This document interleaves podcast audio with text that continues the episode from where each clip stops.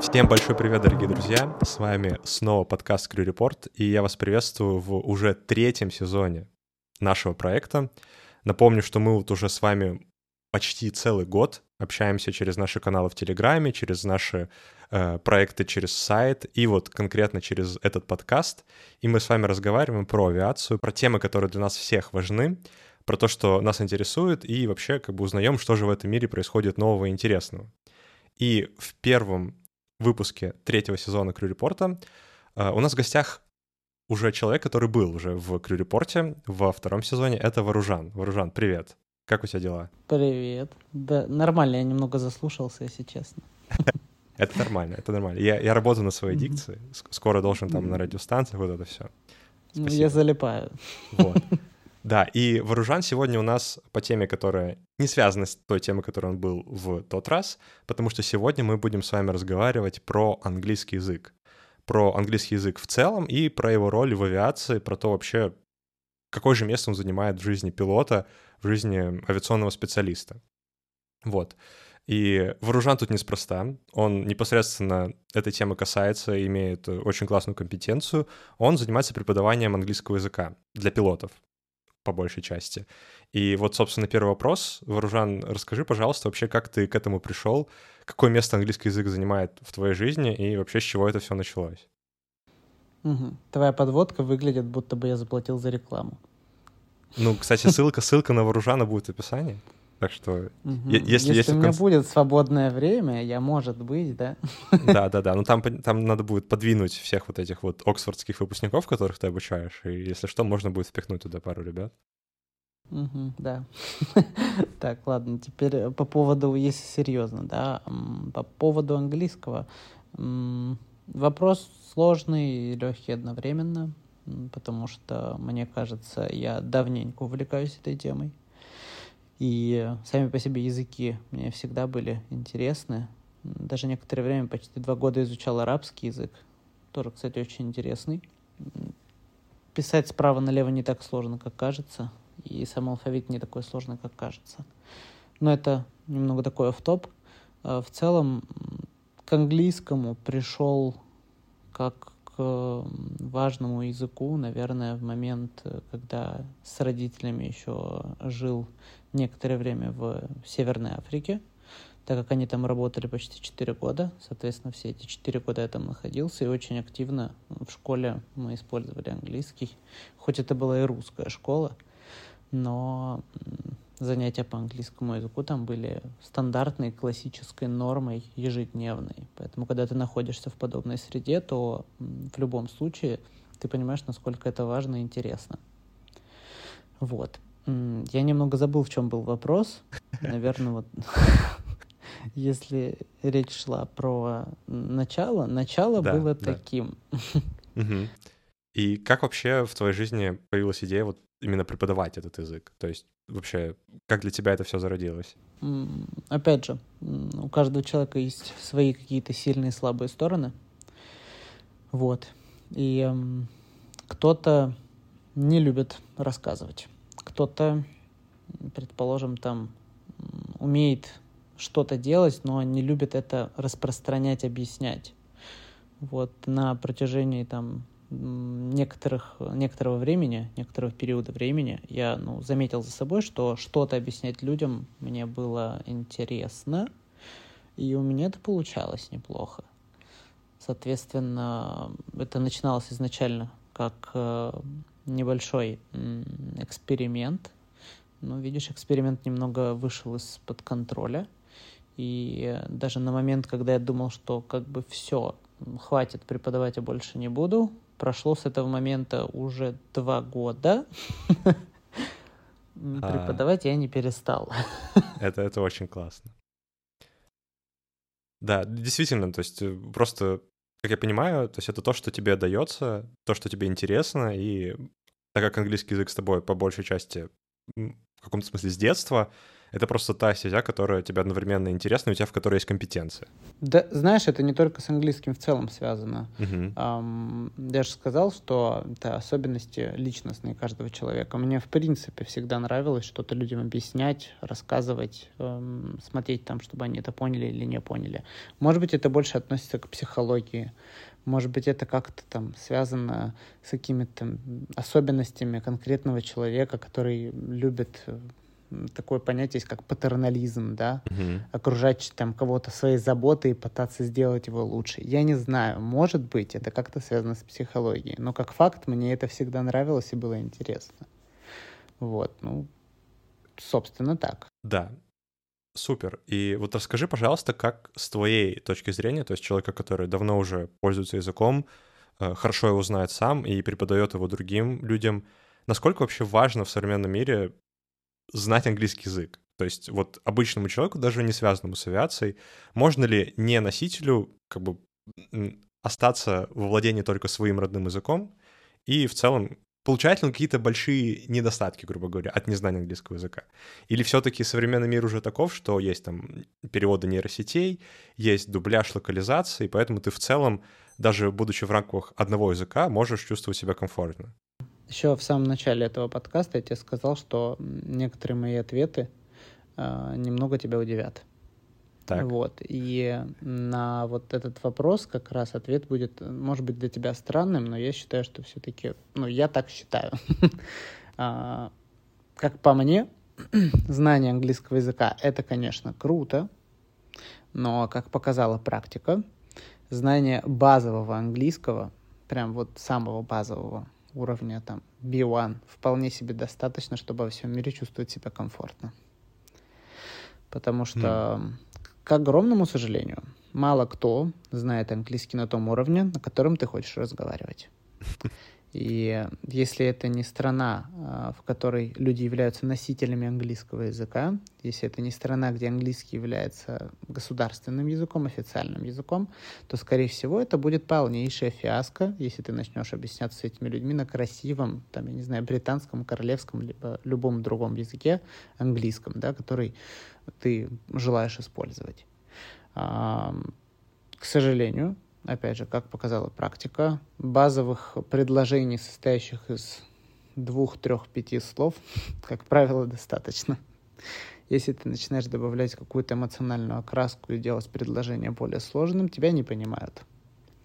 Поэтому тут вопрос даже не про нейросети. Мне все-таки кажется, что в принципе базового знания английского языка, когда ты понимаешь, что от тебя хотят, ты можешь определить что тебе надо сказать, как это сказать. Можешь там словами назвать все предметы, находящиеся вокруг тебя, и в принципе описать там ста словами глаголы действия, которые тебе нужны, и там 20 прилагательными.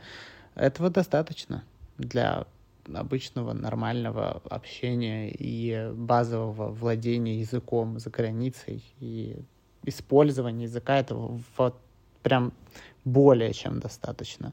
Потому что они, как правило, знают еще меньше. Блин, да, на самом деле интересная, интересная особенность, потому что во, во многом я тебя понимаю. Конечно же, я вот личный опыт э, использования английского языка по большей части связан с потреблением контента. И все-таки там, как бы, если какой-то контент произведен на английском языке, то это все равно этим занимаются люди, для которых это той или иной степени либо родной язык, либо они очень хорошо в нем разбираются. И поэтому, да, наверное, если ты действительно в каком-нибудь там Дубае просто пытаешься поговорить с условным продавцом в магазине, то... Не, ну хотя не знаю, может, в Дубае, конечно, все-таки там довольно такая интернациональная тусовка. Может, в Дубае... Да ну и- нет. Не? Нет? Вот, да, я, в принципе, все, окей, я понял, да, я понял. В Дубае даже в гостинице, если начнешь рассказывать, что тебе нужно получить э, из химчистки свою униформу, одежду там к какому-то времени, если использовать классические структуры, которые ты хочешь использовать, типа там фразовых глаголов drop off, pick up, как правило, Мгм. они ничего не понимают. А если говорить фразами, которые у них там в листочках написаны, там to be returned to, till, или просто там time, be ready, тогда общем, они тебя На извините, пальцах поймут. можно э, объяснить, а как только пытаешься привнести какую-то структуру, то сразу все. Да, никакой эмоциональной окраски. Улыбнись и на их языке скажи Да, спасибо. и, и нажми на кнопку, получишь результат. Окей. Это вот э, твое мнение по поводу английского в общем. А что насчет авиации? То есть все-таки авиация — это довольно такая ави... авиационно-английский, точнее, это довольно такой специфический аспект английского языка в целом, потому что он гораздо более, наверное, структурированный, чем просто разговорный язык. И в целом поддается скорее, ну, скажем так, по моему личному опыту, очень многие люди зубрят его, а не в полной мере понимают. То есть он поддается зубрежке, потому что он довольно конкретный. То есть у тебя есть фаб, у тебя есть док, ты можешь, грубо говоря, просто выучить, что надо говорить, и в целом ты будешь скорее э, не понимать, а догадываться вообще, о чем вы ведете радиообмен.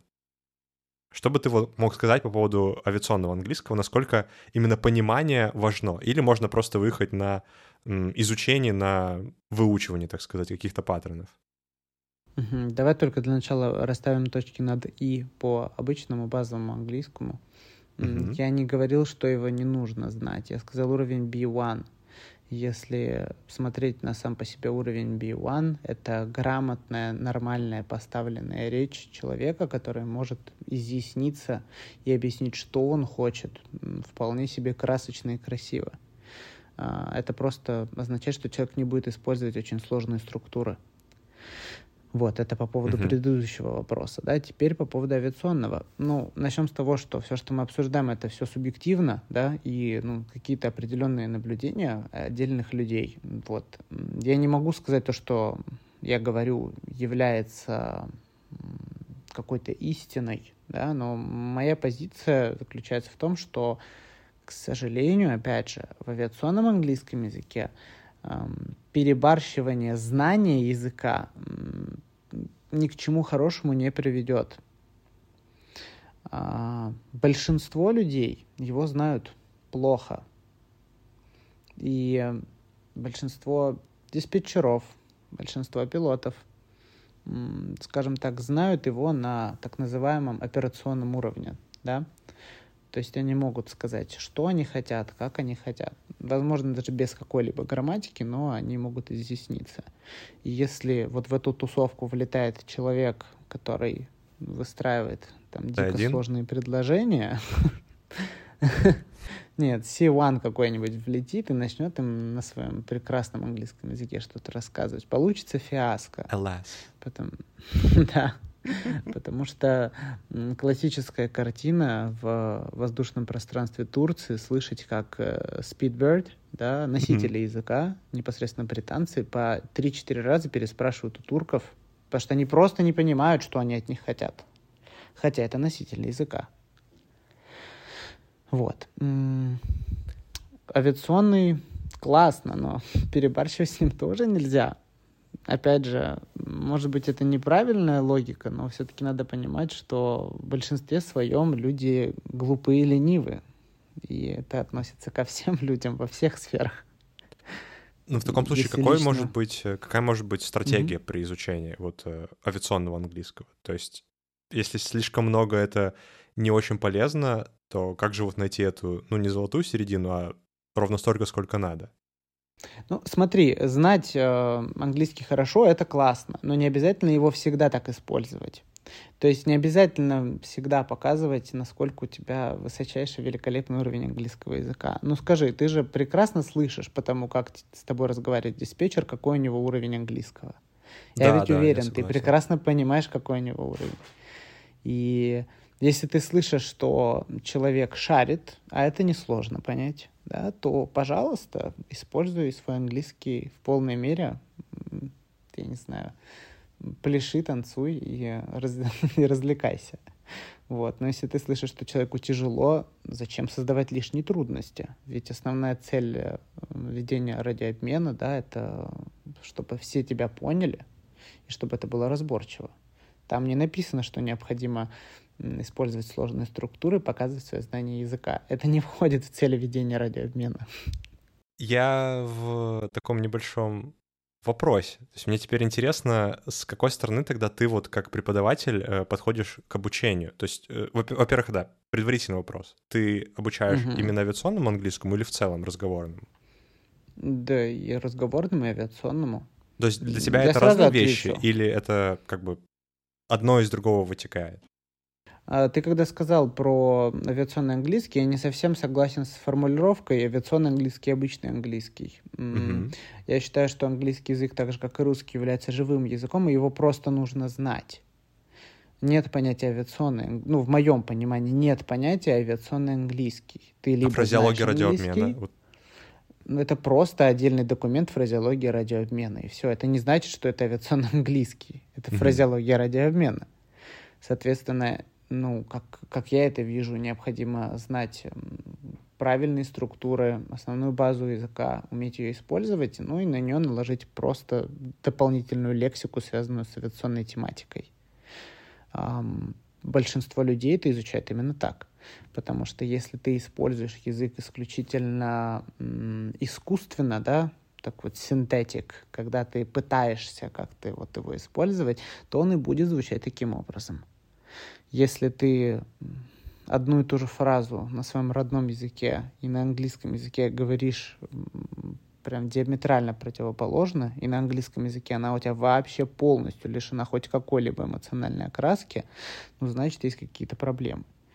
Эм, Я считаю, что необходимо в принципе пытаться живо разговаривать на английском, в том числе используя, ис- используя и слова-паразиты, используя и немного разговорной лексики.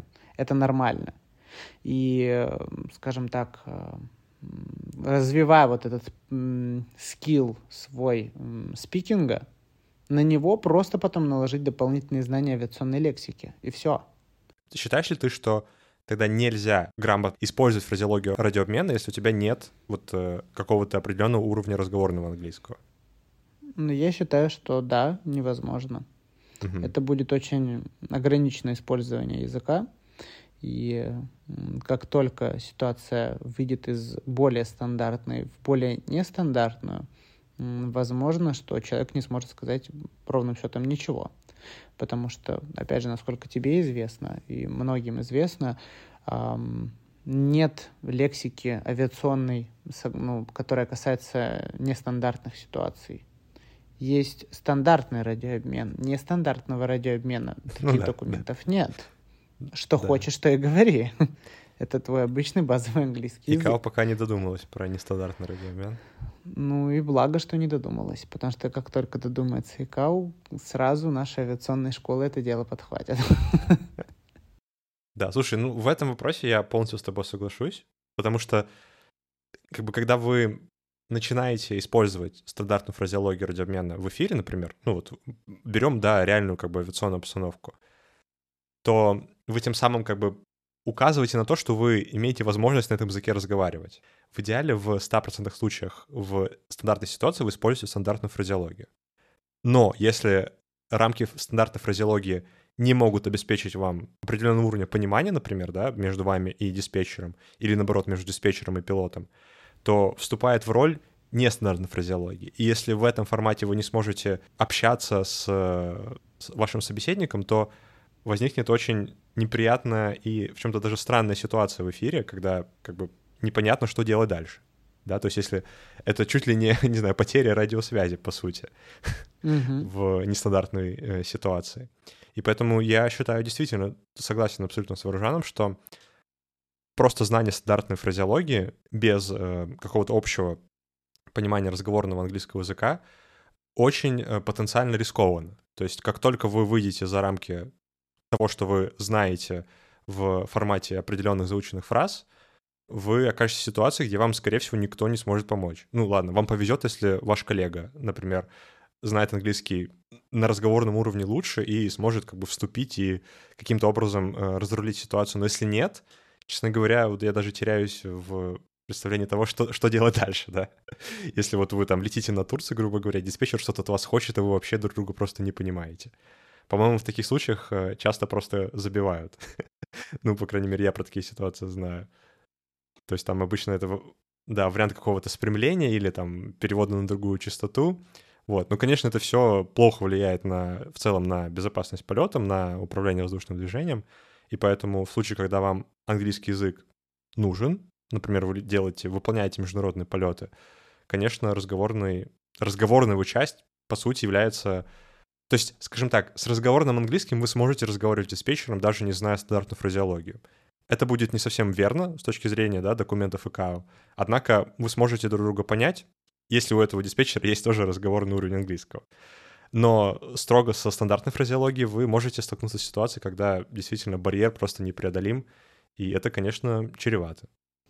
Ну, я бы даже сказал не то, что вы можете столкнуться, а вы столкнетесь с этим. Потому что, ну, по моим наблюдениям, на стандартном леге международном бывает 2-3 ситуации, которые эм, своей фразеологией радиообмена описать вы точно не сможете. Угу. Ну вот я буквально недавно смотрел, ну, выполняли рейсы, и я на протяжении трех-четырех рейсов хотел, ну, я отмечал все ситуации, где необходимо использование обычного языка, который абсолютно не связан с радиологией. И вот на каждом рейсе это где-то два, три, иногда четыре случая, где э, такое происходит. Просто личное наблюдение. Да, причем это еще зависит не просто от того, что ситуация может быть нестандартной, но и от того, что не все люди, к сожалению, знают идеально стандартную фразеологию радиообмена.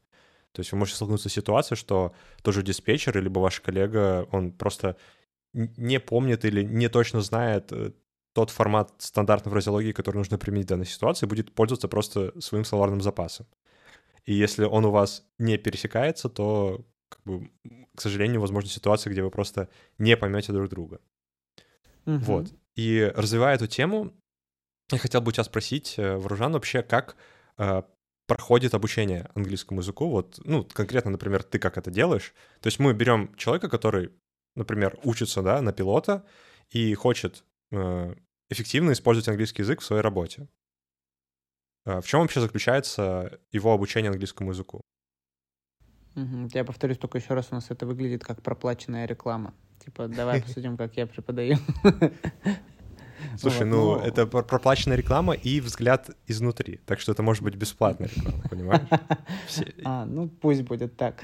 Да, в целом, как я и сказал, я думаю, ты обратил внимание, я основное внимание уделяю отдельному скиллу, такому как спикинг в России, да, может, и не только в России, но мы же сейчас про Россию говорим, да? Да, да, по большей а, части. Да, очень сильно развито такое знание языка, как э, собачий английский, когда понимать понимаю, сказать ничего не могу.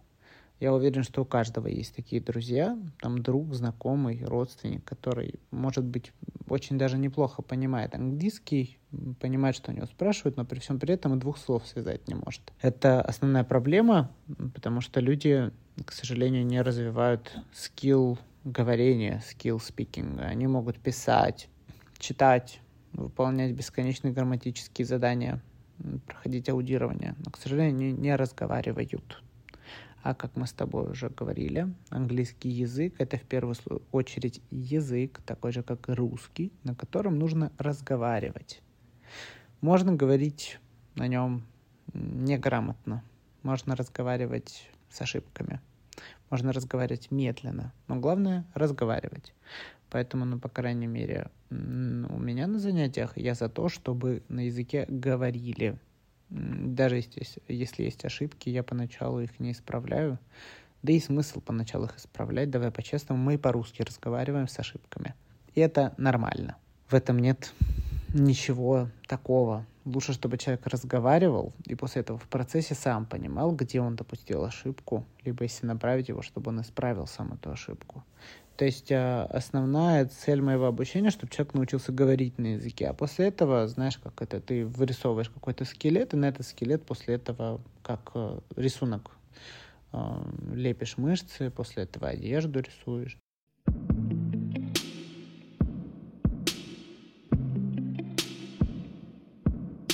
А как научиться говорить? Вот как добиться этого? То есть я прекрасно понимаю, и это действительно, это, знаешь, такой щелчок происходит у человека, как мне кажется, когда в какой-то момент он начинает просто иметь возможность, э, знаешь, либо говорить о том, что он хочет, либо нормально спросить, как это, может быть, называется, например, да?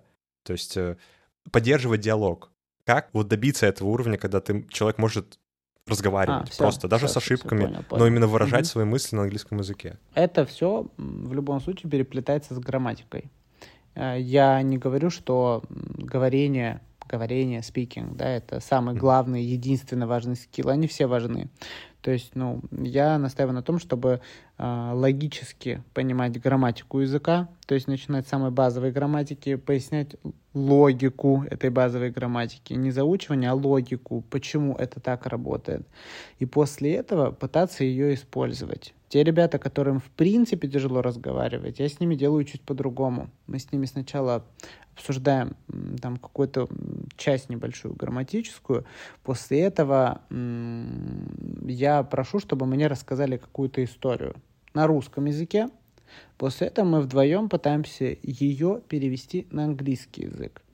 То есть э, человек, например, сказал там фразу, и там После этого я пошел туда и сделал то, мы приняли такое-то там решение, да, там, я не знаю, какая-то цитата должна здесь быть. Вот, и после этого я записываю его, эту цитату, и мы с ним начинаем ее переводить на английский язык. Это в случаях, когда человеку очень тяжело.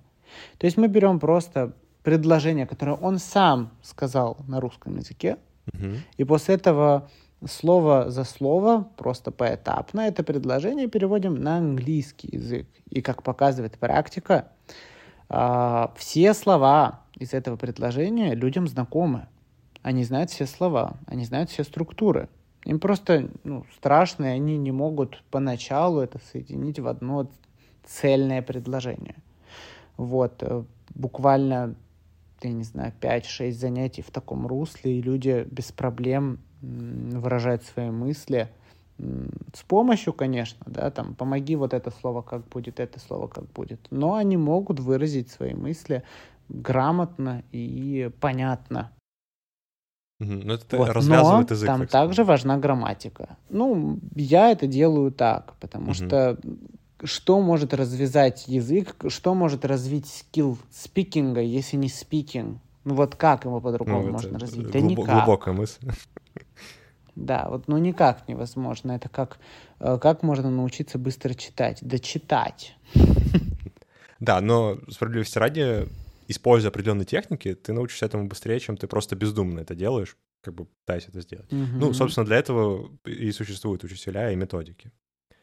Угу. Слушай, вот ты сказал... Ну, я вот, объяснил, да, да что угу. именно вот э, я больше по такой технологии, что человек сам должен создать предложение, и потому как он его создает, уже понятно, ну, ему самому более понятно.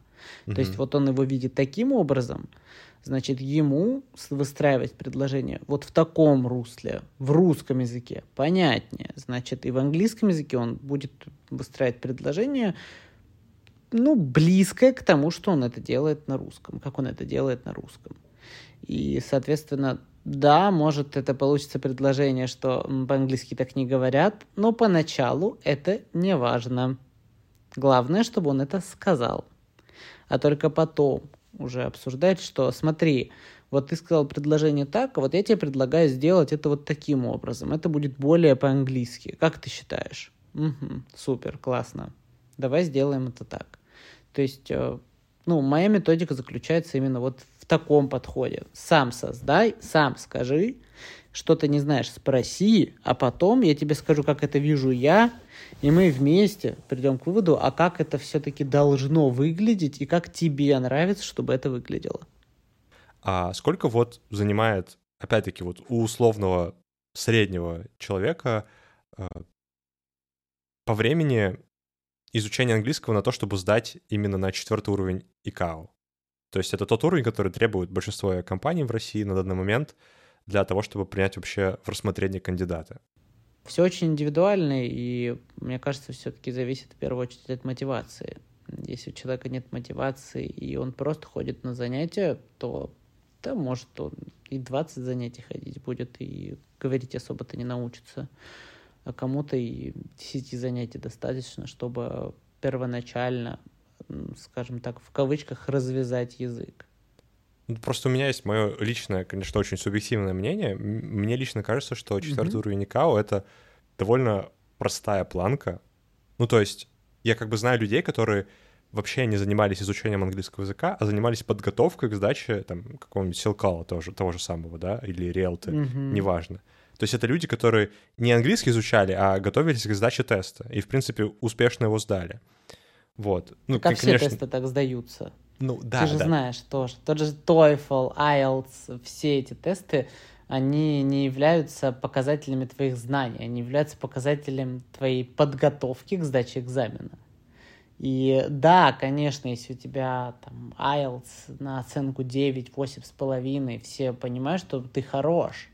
Но тем не менее, экзамен, а, любой экзамен, это не показатель знания языка, это показатель подготовленности к экзамену. Но параллельно с этим ты не можешь быть хорошо подготовлен к экзамену, если ты не знаешь хорошо язык. О, то есть это все все равно взаимосвязано. Ну, я считаю, что да. В моем понимании это связано. Понятное дело, что четвертый уровень английского, четвертый уровень ICAO, да, это базовый операционный уровень владения языком. В России, в российских авиационных школах к нему относятся более строго и более, как бы это сказать, э, требовательно.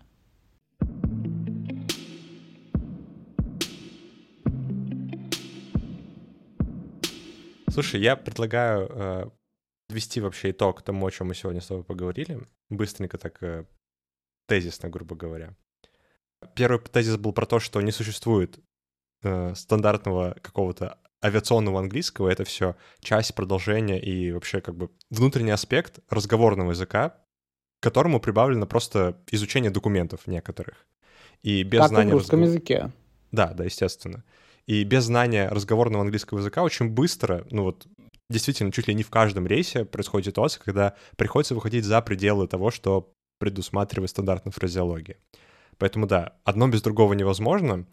И несмотря на это, не требуется какой-то гига-ультра-мега знания английского языка, когда ты там полный native speaker, ты там, не знаю, имитируешь три, там, не знаю, все акценты Объединенного Королевства, да, и там с шотландцами говоришь на шотландском английском и так далее. Вот, то есть э, действительно там B1, то есть это, это по-моему, это просто intermediate какой-то. Да. То есть intermediate English level — это достаточно для того, чтобы чувствовать себя плюс-минус комфортно в общении с другими людьми, которые, для которых также английский язык не является родным. Все, что больше, угу иногда можно сыграть, наоборот, злую шутку с вами, когда да, вы попытаетесь да. красиво что-то рассказать, а вас просто собеседник не поймет, и вам приход... придется искусственно занижать э, красоту того, что вы пытаетесь сказать. Как бы это да, ты правильно сказал, что B1 — это средний уровень, да, и его вполне себе достаточно. Ну, тут другой вопрос есть, что у каждого есть своя, скажем, визитная карточка, да, у каждого есть свой почерк. Да, да. И... Но... Тут мы скорее обсуждаем иногда... то, что нужно именно пилоту. То есть э, да. Знаешь, вот минимально необходимый уровень, как это вот есть там в безопасности полетов, например, да. То есть никто не мешает mm-hmm. э, авиакомпаниям, производителям и вот в случае безопасности полетов увеличивать ее уровень, да, то есть э, вводить более жесткие требования, так и никто не да. мешает конкретным людям уходить глубже в изучение английского языка и именно начинать его понимать на том уровне, на котором можно красиво разговаривать с носителями, ну или просто с другими людьми, которые также глубоко его изучают. Вот, вот как... Да, но параллельно с этим, э, с этим не надо перебарщивать, потому что когда ты перебарщиваешь, и тебе передают привет в эфире, типа, чувак, это ты, да? Это уже забавно. Пару раз было. Черт. Да. Это уже забавно, когда тебе говорят, а, здоров, я тебя узнал.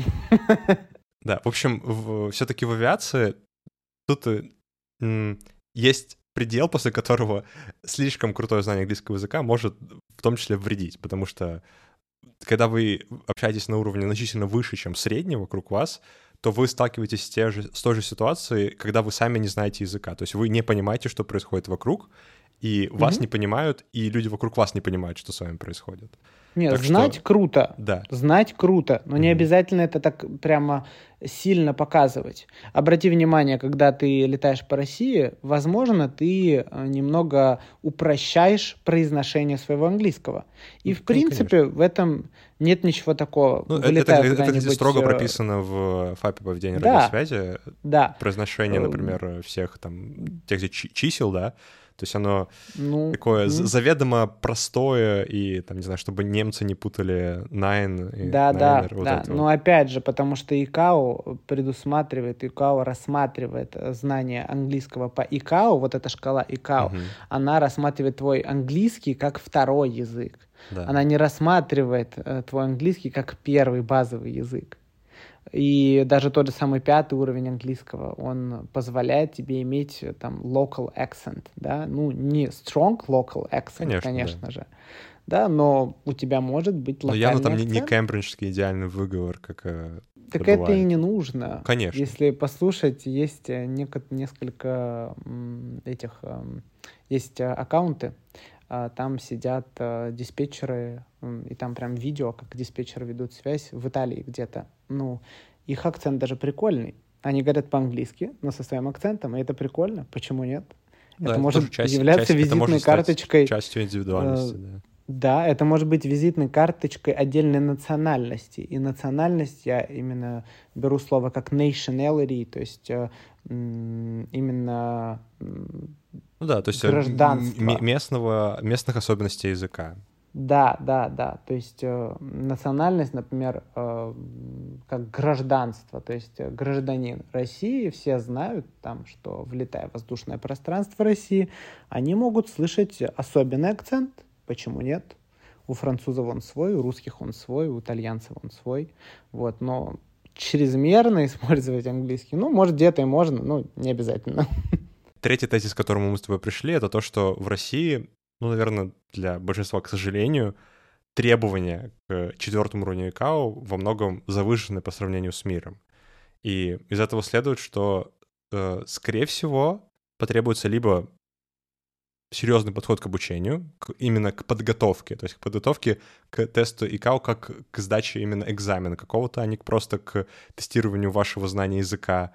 Вот, э, ну, либо, соответственно, обучение с учителем, что тоже всегда вариант. И действительно, я знаю людей, которые в России получили четвертый уровень а потом где-то за рубежом попробовали еще раз, и у них там был пятый, например. Вот, конечно, с В шестым... нашем с тобой окружении есть э, люди, и Мгм. ты, наверное, даже не догадываешься, у которых э, за границей шестой уровень английского. Я, наверное, догадываюсь, потому России что я про них знаю. Четвертый и пятый, да. Да-да-да. Вот, то есть, на самом деле, шестой уровень гораздо ближе, чем многим может казаться, но, к сожалению, не в России, потому что здесь все-таки слишком критично относятся к тому, э, как вы именно сдаете этот тест. Так что для того, чтобы пилоту, студенту, просто человеку, который хочет пройти в авиацию и использовать английский язык там, именно э, в нашей стране нужно чуть больше вложить усилий в то, чтобы, чтобы пройти вот эти вот эшелоны экзаменов, так сказать. И если конкретно переходить к рекомендациям, то вот по моим наблюдениям и по, по информации людей, с которыми я общался, э, Риэлта — это вот один из двух вариантов э, сдачи на уровень, который есть в России. Второй — это Силкол.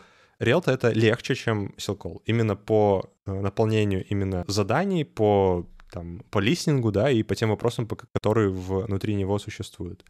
Так что, если вы нацелены именно на сдачу на уровень, как требование, например, к поступлению в авиакомпанию, то Риэлта — это, наверное, самый простой вариант, но и он тоже непростой на самом деле. Он самый простой в сравнении с другим, но и тот, и тот требует довольно большой подготовки. Так что обязательно Мгм. заложите на это Ну, время и усилия. Да, давай, да, только немного комментарий небольшой оставлю. У нас в России, насколько мне известно, не два варианта э, сдачи, да, не два теста, а три э, системы э, оценки. Это Real Test Call и TELCAP.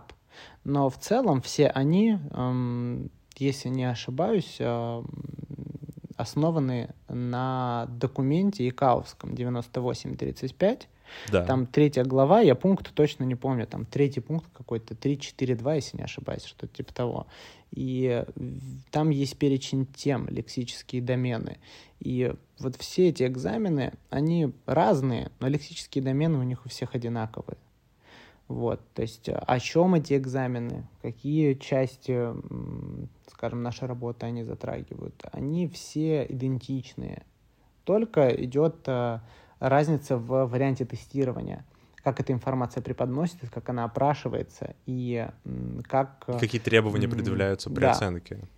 Да, какие требования... Нет, требования при оценке, согласно документам ИКАО, одинаковые у всех. Именно Я имею в виду, как скорее оценки. оценивают. Ну, то есть вот там сказано, грубо говоря, допущенный легкий акцент, да, например. Мгм. вот пони- Система оценки отличается. Да, да, да. То есть что для, Вот. для конкретных тех, кто принимает этот экзамен, легкий акцент — это вещь довольно субъективная.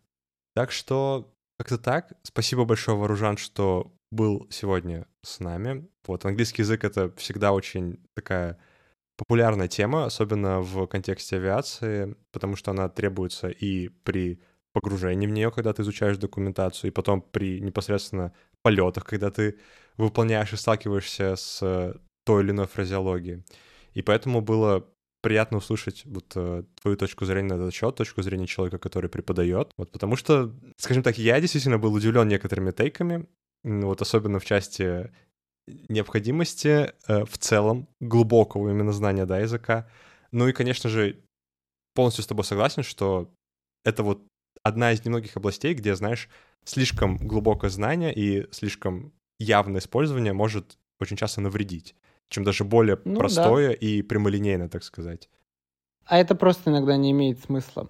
Поэтому, м, когда особенно часто выполняешь а, международные рейсы, остаешься в командировках где-то за границей, то ты это прямо видишь. Э, Начиная на ресепшене говорить э, сложные вещи, тебя не понимают. Или handling, который хочет просто сказать, что, блин, парень, у тебя красивые очки. Она Да. тебе просто говорит, у тебя красивые очки. Надо улыбнуться и сказать спасибо. Потому что если ты начнешь рассказывать, что Не, не просто большой палец показать, и купил? все, рабочая схема. Да, да, палец. да. Если ты начнешь рассказывать, где ты их купил, или какую-то очень сложную информацию, они тебя вообще не поймут. Тоже закивают. Проще улыбнуться. Да, проще улыбнуться. Да. Так что э, совет всем, конечно, английский язык стоит изучать, хотя бы вот до э, B1 уровня. На самом деле, мне кажется, что большинство тех, кто нас слушает, уже имеют этот уровень в той или иной степени. И даже если нет, дорога к нему, мне кажется, Вружан не даст соврать, э, недалека. То есть это не какая-то сложная и трудоемкая задача. Это задача, требующая внимания, усилий и фокуса. И И мотивации. да, и мотивация, конечно. То есть мотивация, как и во всем, необходима, и поэтому, если вы действительно хотите этого, то либо сами, либо с помощью преподавателя, я уверен, что у вас все получится. Спасибо, что были с нами сегодня в первом выпуске третьего сезона Крю Репорта. Спасибо большое Вооружану, что он снова к нам присоединился, и за его перспективу. Вот, да. Может быть, ты что-то хочешь в конце сказать? Да, спасибо, что пригласил, да. И э, единственное, я пока не совсем понимаю, как все, что мы обсудили, ты соберешь в единую кучу. Ой, Это ну слушай, это, это как бы я, я сам взвалил на свои плечи эту работу, да. Так Да, что как мне- ты это мне с этим все соберешь в единую картину, потому что мы обсудили очень много всего, и э, были и спорные моменты, и не очень. Но главная мысль, которую я хотел бы, чтобы она все-таки осталась, да, она, была, она для меня очень важна, Мгм. что э, не надо воспринимать эти слова критически очень, критично или критически, не знаю, как правильное слово подобрать. Позиций много, нет истины. Одни считают так, другие иначе. Если какой-то конкретный отдельный человек имеет другую точку зрения, он верит в свою позицию, и она работает, и он действительно видит, что он развивается, то значит это круто, и это правильно, и мы можем быть неправы. Никто не претендует на абсолютную истинность, и, конечно же, и, и реальность, и обстановка постоянно меняются, так что не удивлюсь, если, не знаю, через там 5-6 лет э, пятый уровень ИКАО станет э, базовым, не знаю, в российском воздушном пространстве. Ну, мне хотелось бы в это очень верить. Вот. Мгм. А мы все будем э, снимать подкасты о том, как же получить все-таки шестой уровень в СПБ ГУГа. Вот так. Хм. Это мое, направление в будущее. Посылаю сигналы космос. Согласен. Да. Еще раз всем спасибо, что были с нами, и всем хорошего вечера. Всем пока.